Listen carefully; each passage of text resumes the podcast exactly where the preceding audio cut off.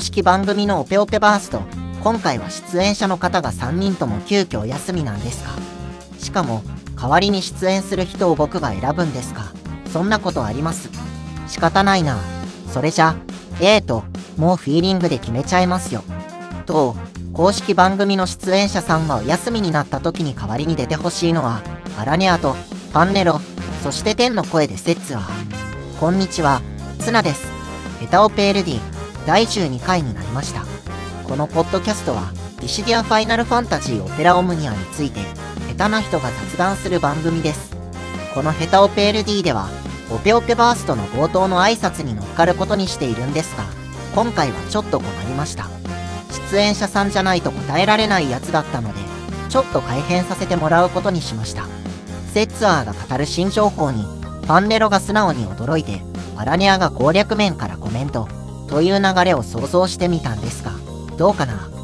それはともかく、今回の前半では新たに実装されたコル談笑の話、後半ではいろんなアイコンのトリビアを集めてみようと思います。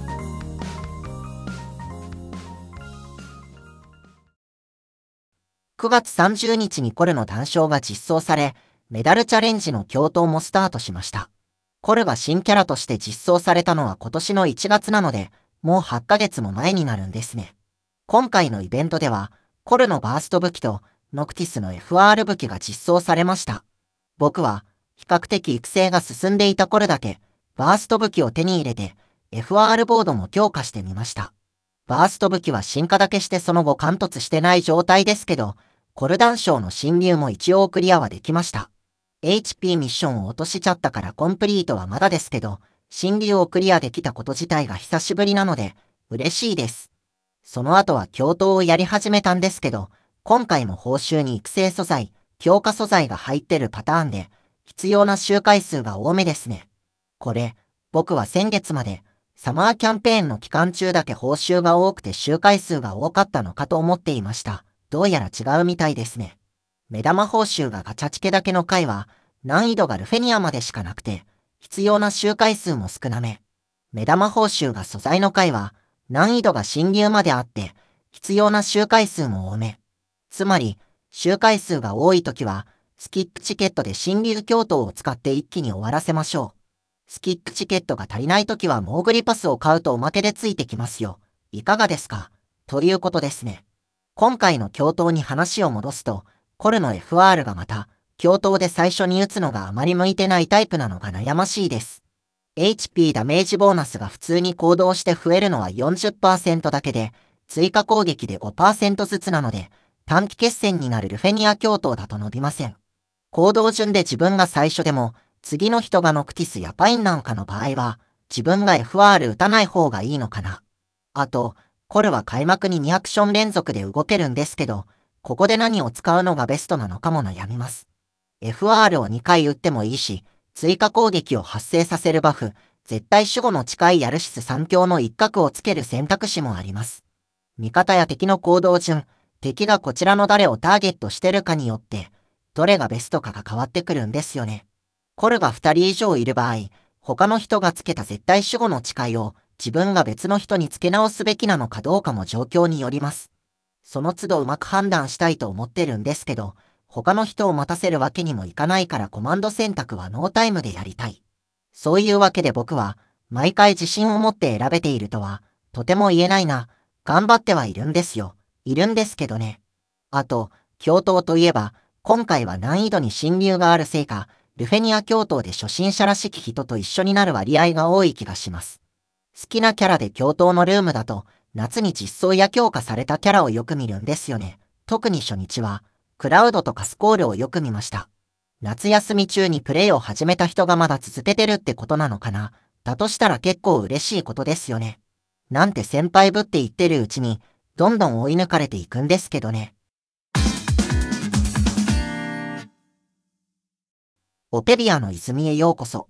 オペビアの泉では、知ってる人も大勢いそうだけれど僕は知らなかったちょっとした知識をトリビア風に紹介してみます。それでは参りましょう。まずはこちらのオペビアからです。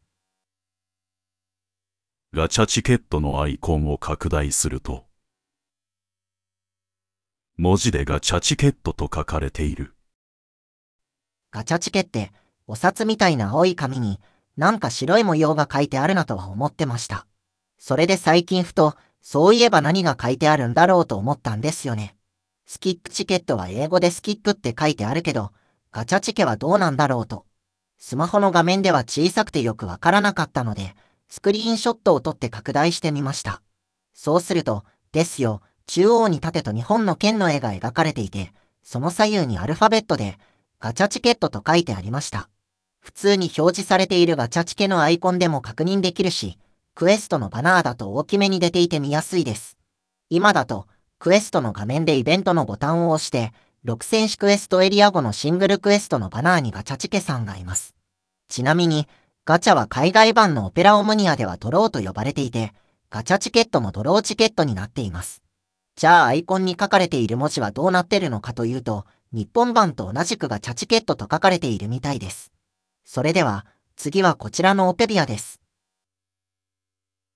ハイエイドジャの左上にあるアイコンは、エイドが2にた何か。オペラオムニアでは、各アイテムの左上に、まるで囲まれた小さなモノクロのアイコンがついていて、アイテムの種類を表しています。武器の場合は武器種を表す11種類のアイコンで、防具の場合はすべて同じ、鎧のアイコンです。この鎧は、ガードメダルやハイガードメダルに描かれているのと同じですね。装備の強化素材は、進化素材も含めてすべてオーブというカテゴリーになっていて、種類を表すアイコンはパワーオーブのシルエットです。パワーオーブは武器のレベルを強化するのに使うオーブの中で一番最初というか、レア度の低い基本バージョンですね。ブルームストーンの種類アイコンは、ブルームストーンの花びら部分で、ブルームメダルに描かれているのと同じです。さて、本題のアーティファクトなんですけど、現在手に入るのは、ハイエイドジャとハイエイドガという2種類です。イベントの報酬ではハイエイドジャがアイテム交換のハイアーティファクトメダル交換ではハイエイドジャとハイエイドガの2種類が交換できます。まあ、普段見るのはハイエイドジャだけでしょうね。僕はオペラオムニアを遊び始めてからまだ2年弱なので知らなかったんですが、以前はこの2種類じゃなかったらしくて。最初に登場したのは、エイドロ、エイドラ、エイドガの3種類。2018年6月にエイドジャが追加されました。そして、2020年7月にこの4種類は廃止されて、ハイエイドガとハイエイドジャに置き換えられています。というわけで、これまで合計6種類のアーティファクトが実装されてきたわけですが、オーブと違って基本のエイドロがアイコンになっているわけではないようです。個人的には、エイドガが一番近いかなと感じたんですけど、見比べるとだいぶ違います。武器や防具のアイコンが具体的などれかの装備の絵になっていないのと同じですね。だとすると、逆にオーブのアイコンはなんでパワーオーブそのままなのか気になりますが、謎です。コルのバースト武器を手に入れたと言いましたけど、チケット500枚使っても出なくて、バーストパワーメダルで交換しました。一点狙いの時にチケットを使うのは効率悪いと分かってはいたけど、運よく出ることに期待しちゃったんですよね。10月に参戦するレックスの装備も揃えたいんですけど、だいぶ厳しくなってきました。というわけで、ヘタオペ LD の第12回でした。ここまでお聴きいただき、ありがとうございました。